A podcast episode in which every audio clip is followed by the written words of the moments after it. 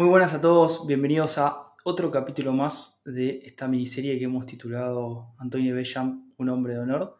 También lo tenemos incorporado recientemente a Gastón Naessens. Hoy vamos a hablar de otra persona también que estuvo de la mano de estos hombres de honor. Gracias a todos los mensajes que fuimos recibiendo, los mensajes de apoyo. Muchísimas gracias. Acá estamos tratando de acompañarnos. Recuerden que somos todos la misma conciencia, estamos todos tratando de estar en paz, de resolver estos conflictos que tenemos. Este sistema es bastante conflictivo, nos han mentido mucho. Entonces, bueno, vamos a tratar de juntos develar este misterio. Ya conocemos la medicina germánica, ya entendemos cómo funciona el cuerpo, ya conocemos los programas biológicos, ya sabemos lo que conviene hacer cuando hay un choque biológico, ya entendemos por qué el cuerpo se inflama, se infecta, duele, se paraliza, etc. Así que no le tenemos miedo a la enfermedad, no le tenemos miedo al cáncer, son programas de adaptación biológica. Lo único que hacemos es no intervenir en la reparación orgánica y lo que sí hacemos es resolver los conflictos biológicos. Hemos descubierto hasta ahora los fraudes del monomorfismo de Pasteur, donde él hacía responsable a los gérmenes que venían de afuera y nos enfermaban, algo que ya sabemos que es totalmente falso y lo que ya está verificado gracias al microscopio de Gaston Naessens es las microcimas de Bellam o sus somátides, este, que serían las unidades más pequeñas, vivas, eternas, las que pasarían la verdadera información, las que irían generando la vida, dependiendo el terreno en el cual habitan. ¿sí? Así que la enfermedad siempre sería interna, nunca sería externa, y lo que habría que hacer es compensar el terreno. Vamos a ver, eh, la tengo acá cielito de fondo jugando, así que bueno, no creo que les moleste el ruido, a mí me pone contento que esté ahí jugando. Pequeños comentarios, habíamos hablado de Gastón Naessens, ¿sí? Eh, me olvidé de comentar que él muere el 16 de febrero de 2018, habría que investigar en manos de a los 93 años, ¿no? Son datos importantes estos. Bellam también muere eh, no me acuerdo bien la fecha, ahora se los digo, pero viven cerca de 90 años, 90 y pico de años las personas de honor. ¿sí? El doctor Hammer también murió en 2017, ¿sí? no murió con 50, 60 años.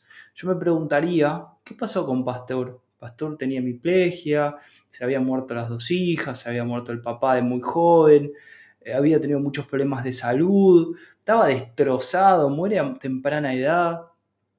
Bueno, por sus hechos los conoceréis, como dicen por ahí. Entonces, bueno, estas personas, estos hombres de honor, no mueren a los 40, 50 años de enfermedades, porque son honorables. Ser honorable implica, implica ser coherente, no ser contradictorio, ir por tus valores. Eso hace que no estés inhibido de accionar y por ende los choques biológicos no impactan de esa manera. La persona va resolviendo los conflictos. Hoy ya lo sabemos gracias a la medicina germánica. Recuerden, para la gente nueva, en www.awakeningproject.com pueden acceder a los cursos y la formación completa de medicina germánica. Está organizada en varios niveles para que vayan de a poquito aprendiéndola. No se necesita ningún conocimiento previo, está todo ahí.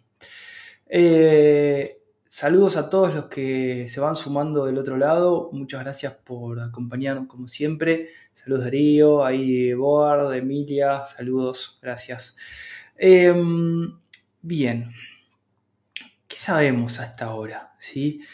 Sabemos que hemos desmontado la microbiología, pero hay algo que es importante también destacar, que es el título de este capítulo, número 13.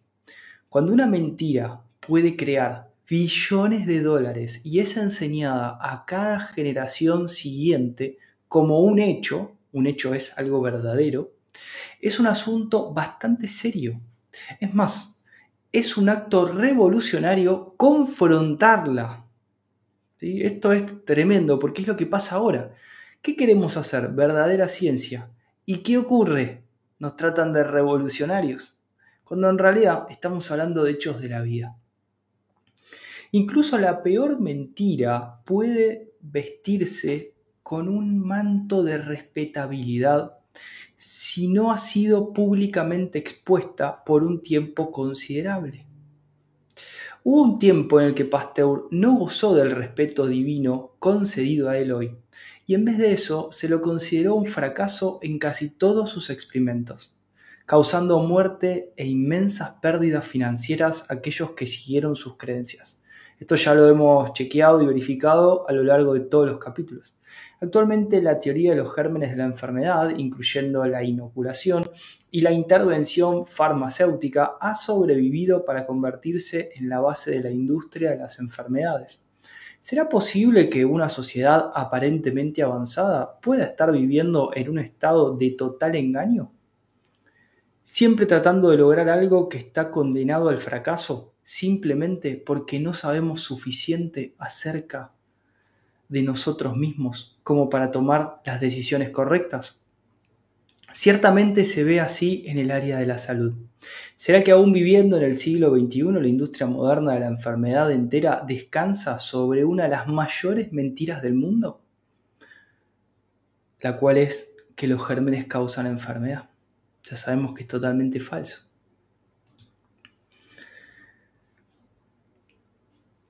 Bien, antes de continuar, para aquellos que quieran continuar el revisionismo histórico, les voy a compartir el libro, este es un libro de Gastón Naessens, ¿sí?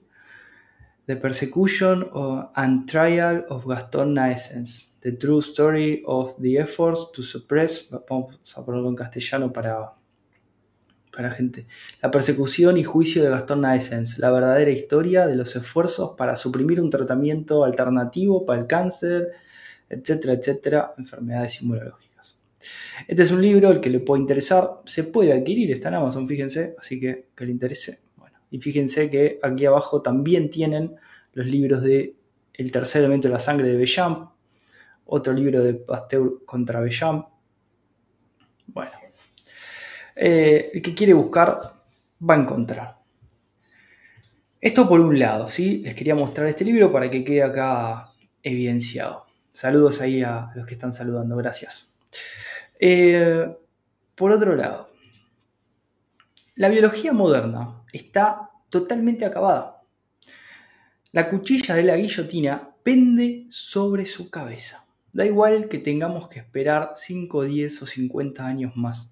Es muy probable que primero la generación actual de biólogos, médicos y científicos tenga que pasar para dar entrada a una nueva era con una mente mucho más abierta, libre del corporativismo, prejuicios e intereses creados. Nos da igual esperar, la verdad siempre triunfa. Si retrocedemos más de 100 años, el monomorfismo de Pasteur venció. Este error de juicio de la biología lo lleva sufriendo la medicina y la humanidad estos pasados ciento y pico de años. Tal vez usted, lector, no se da cuenta de la trascendencia de ese error, pero le afecta directamente. Aplicando al campo de la biología, Louis Pasteur, uno de los principales impulsores del monomorfismo, llegaba a la conclusión de que los microbios, independientemente de su especie u origen, eran inmutables, es decir, de una sola forma o estructura. Por eso es tan importante este descubrimiento de Gastón Naessens, porque muestra cómo cambian, cómo mutan, muestran su pleomorfismo, no su inmutabilidad. Según el monomorfismo, la sangre y los tejidos sanos son estériles, de modo que es imposible el desarrollo de microbios o bacterias. ¿Entienden? Piensan que es agua destilada la sangre. Según este postulado, lo importante es el microbio y el terreno es secundario o no tiene importancia. El polimorfismo o pleomorfismo defendido por Bellamp, Naessens y Enderlein, alguien que veremos después, y muchos más, afirma todo lo contrario. El terreno es lo importante. Dependiendo del terreno, las bacterias pueden transformarse, cambiar de forma, adaptarse a las nuevas condiciones, es decir, de ser inofensivas ¿sí? a ser realmente complicadas, dependiendo el terreno. Esto es muy importante y Dependiendo del punto de vista que asumamos, si se trata de esta enfermedad, la medicina actual espera a que aparezca un cáncer localizado, por ejemplo, para tratarlo. El polimorfismo, en el que sin saberlo muchos terapeutas se basan en la medicina natural, intenta mejorar las condiciones de vida de las personas, su terreno, para que no llegue a localizarse. Cuando se localiza es porque por lo general ya hemos cometido errores antes en nuestros hábitos de vida y su localización es un esfuerzo extremo del organismo para aislar algo que está haciendo daño. De modo que el monomorfismo da más importancia al medicamento que al alimento, a la terapia química que a la prevención, a la bacteria que al terreno. El polimorfismo es totalmente al revés.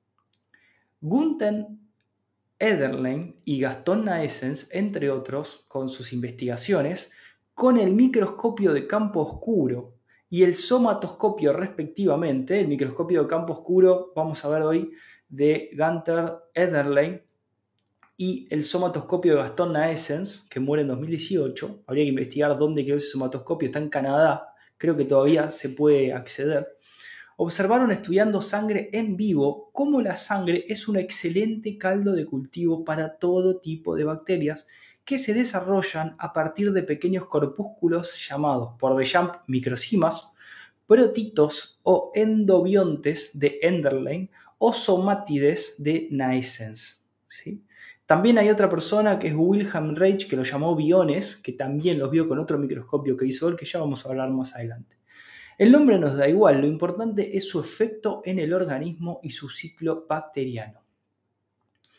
Vamos a mostrar un video que vamos a poner a continuación en donde queremos colaborar, si es posible, en clavar el último clavo, ¿sí? el último clavo en el ataúd del monomorfismo y la biología actual.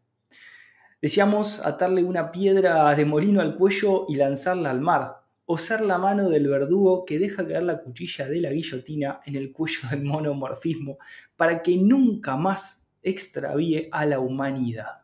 ¿sí? El video que les voy a mostrar ahora eh, es una contribución muy importante de Gunther Enderlein, ¿sí? que lleva mucho tiempo tratando de grabar y lo pudo hacer, ¿sí? este, y no es fácil de conseguir este video. Así que préstenle atención. Después los voy a dejar subido también en el canal de Odise este video. Que muestra el momento de la transformación de los simbiontes sanguíneos. ¿sí? Pero al final aquí está el testimonio para el final de esta biología tradicional. Y vamos a ver una sorpresa también. El video es una composición de cinco videos diferentes. Los cuatro primeros han sido tomados en menos de 40 minutos de intervalo.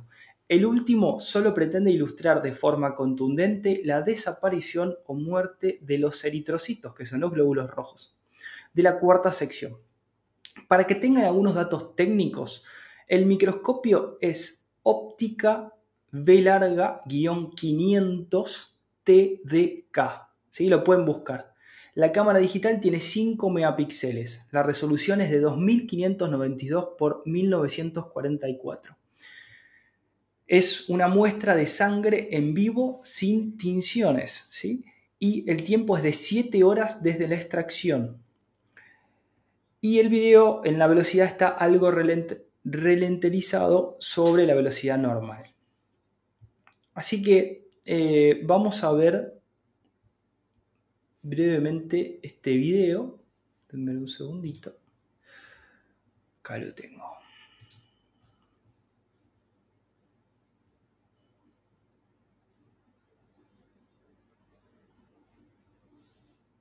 Saludos a todos, ahí estaba leyendo el chat. Eh, ahora después lo, leo mientras paso el video.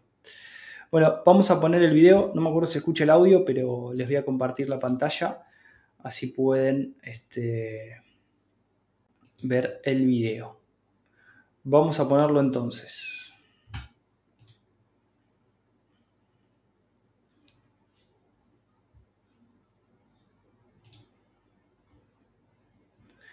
Fíjense, este es el video, ¿sí?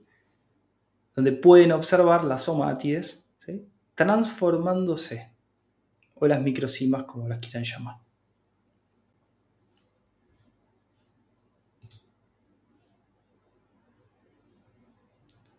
Lo voy a dejar avanzar un poquito el video para que quede grabado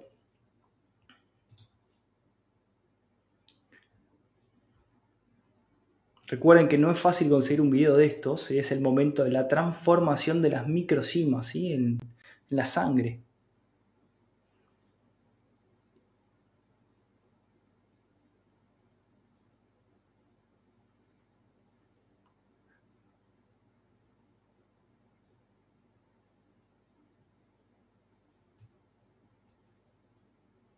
Acá se puede ver en este video también, voy comentando mientras lo dejo avanzar,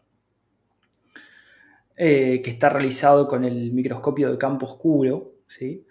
Eh, y van a ver al final de la primera sección, justo cuando la bacteria, ¿sí? acito, sinacito, etcétera, como le quieran llamar, que está entre los glóbulos rojos, empieza en su centro a cambiar de forma. ¿sí? Ahí se corta el video.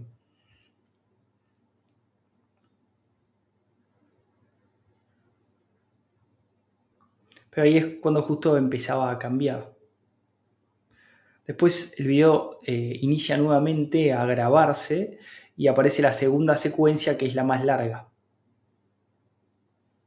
Se han hecho algunos cortes para que el video no sea excesivamente largo, pues fueron muchas horas de grabación. Pero si comparamos desde el comienzo del video hasta el minuto 5.30, la diferencia es abismal. Si tuviéramos que decir que es el mismo ser vivo, podemos ver las dos fotografías que ahora les voy a mostrar, que lo tengo en un screenshot, seguro que no creeríamos, pero lo son.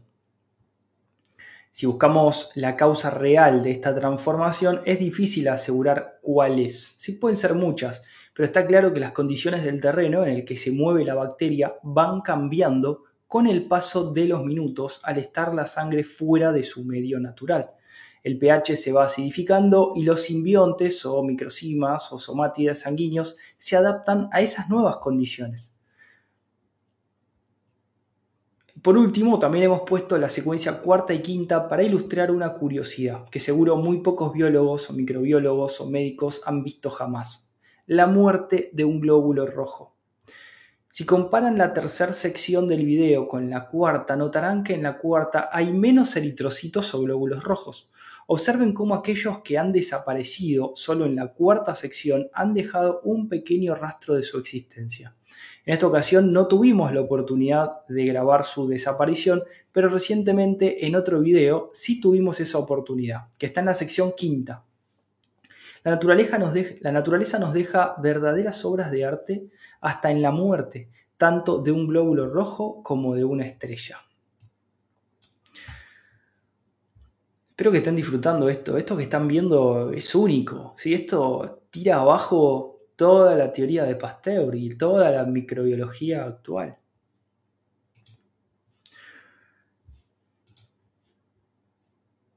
Ahí vamos por el minuto 3.53, son 6 minutos 22, lo voy a dejar para que quede grabado. Pero hemos dejado para el final lo mejor.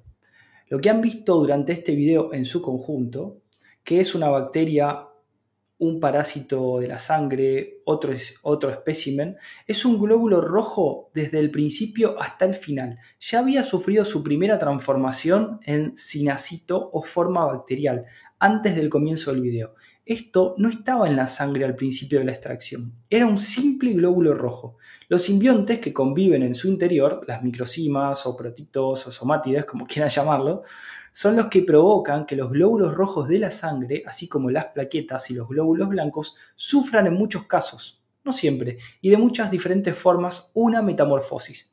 En este caso parece como si quisiera volver a su forma original, pero no pudo. Esto ya lo hemos visto en muchas ocasiones. Si la sangre es un excelente caldo de cultivo para todo tipo de bacterias, hongos, levaduras, etc., decir que la sangre es estéril es una estupidez biológica de tamaño colosal. En Wikipedia, si buscan por el término bacteremia, verán que les dice que la sangre es normalmente un medio estéril. Normal. Es el punto de vista oficial de la biología monomorfista actual. Pero lo peor de todo no es el error, lo peor es querer perpetuar el error. ¿Sí? Aportamos este granito de arena para aquellos que todavía tengan en su mente ese hambre de verdad, ese espíritu de curiosidad, de inconformismo, que despierten de su letargo biológico, que se quiten sus ataduras universitarias y empiecen a buscar la verdad, porque la biología moderna está condenada al fracaso, está totalmente acabada.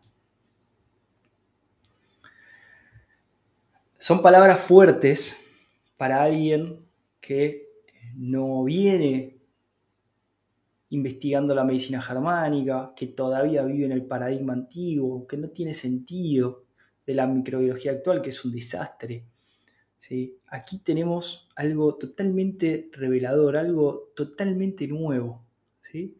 Esto es el polimorfismo de Gunther Enderlein y Gastón Naessens, el cual vencerá.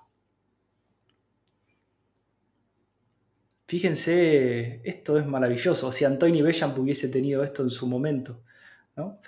Bueno, vamos ahora a continuar con parte de este video. Saludos a todos los que están ahí del otro lado. Eh, denme un segundito. Ahí está.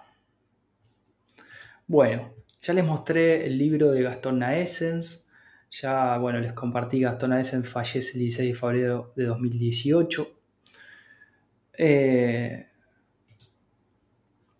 tengo eh, en mi poder una traducción del libro El tercer elemento de la sangre. Estoy esperando que me llegue eh, en inglés el libro para leerlo por completo, porque del capítulo 1 al 8 tiene experimentos que no están en este, en este formato que tengo. Eh, en español, pero tampoco me fío de lo que está traducido al español porque ya sabemos por experiencia que todo lo que está traducido al español de medicina germánica es un desastre. Tengan mucho cuidado, ningún libro en español de medicina germánica les va a servir. Solo tienen las formaciones de medicina germánica que tenemos nosotros en la web, la que tiene este material del MG con Lulu Bedard y François Leduc. En español no hay más nada. O sea, tengan mucho cuidado. Bueno, lo tienen a Rodri también con Nueva Medicina Germánica. Eh, si no me equivoco, eh, que obviamente se basa también en información que tenemos nosotros, también información de Lulu, pero después no tengan mucho cuidado porque no hay nada. ¿eh? O sea, todo tiene distorsión, todo está plagiado, todo viene de, de traducciones de Marcolín, que no. Bueno, tengan mucho cuidado, ya lo vengo avisando siempre. Eh, bien. El video este igual lo voy a dejar subido al canal de Odyssey, ¿sí? Eh, para los que se perdieron el capítulo anterior, eh, nos puede seguir en Odyssey también, que subimos todos los videos que voy mostrando acá. ¿sí? Nos buscan como Waking Project. También nos puede seguir en Instagram y ahí vamos también subiendo estos videos y dando más actualizaciones. Y lo que siempre recomendamos es una formación sólida en medicina germánica con un estudio fuerte que nosotros también lo brindamos. En el caso que necesiten una consulta la pueden pedir, pero nosotros siempre sugerimos que eh, se formen, así tienen su propia autogestión, no dependen de nadie, y es el verdadero empoderamiento y es el verdadero cambio. Y aparte dejan de financiar un sistema bélico médico que lo único que hace es este, más fomentar el círculo vicioso del monomorfismo. Así que bueno, esto les voy a dejar acá. Denme un segundo. quiero compartir esos cambios en las secciones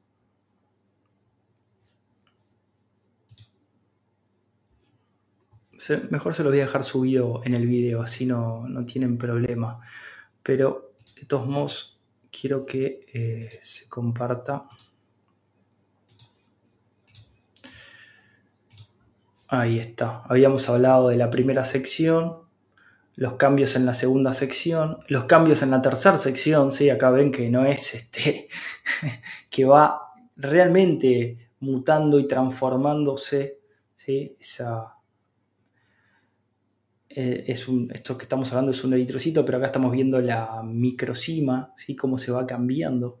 Fíjense cómo va cambiando de una espora a doble espora los ciclos que habíamos hablado de Bellamp y de Gastón Naessens que descubren. ¿sí? No son iguales, primera sección, segunda sección, tercera sección, fíjense cómo fue cambiando. Bien, quería que esto quede ahí guardado. Vamos a continuar entonces en el próximo capítulo con más información, más novedades. Gracias por acompañarnos como siempre, les mando un gran abrazo y recuerden, no les conviene vivir con ninguna estructura, con ninguna creencia. Verifiquen por ustedes mismos. Esto mismo que nosotros les contamos, no nos crean, investiguenlo, pónganlo a prueba. Fíjense si realmente lo que importa es el terreno hagan cambios, empiecen a investigar, investiguen la medicina germánica, investiguen realmente cómo está formado nuestro cuerpo, pongan a prueba, Pregúntense, ¿desde cuándo me pasa esto? ¿Hubo algún acontecimiento fuerte en mi vida que haya generado este impacto biológico y a efecto de haberlo resuelto haya tenido una adaptación orgánica, una inflamación, un dolor, etcétera? Pónganlo a prueba. Esa es la única manera de poder verificarlo. Recuerden que los hechos son hechos, estas son leyes biológicas.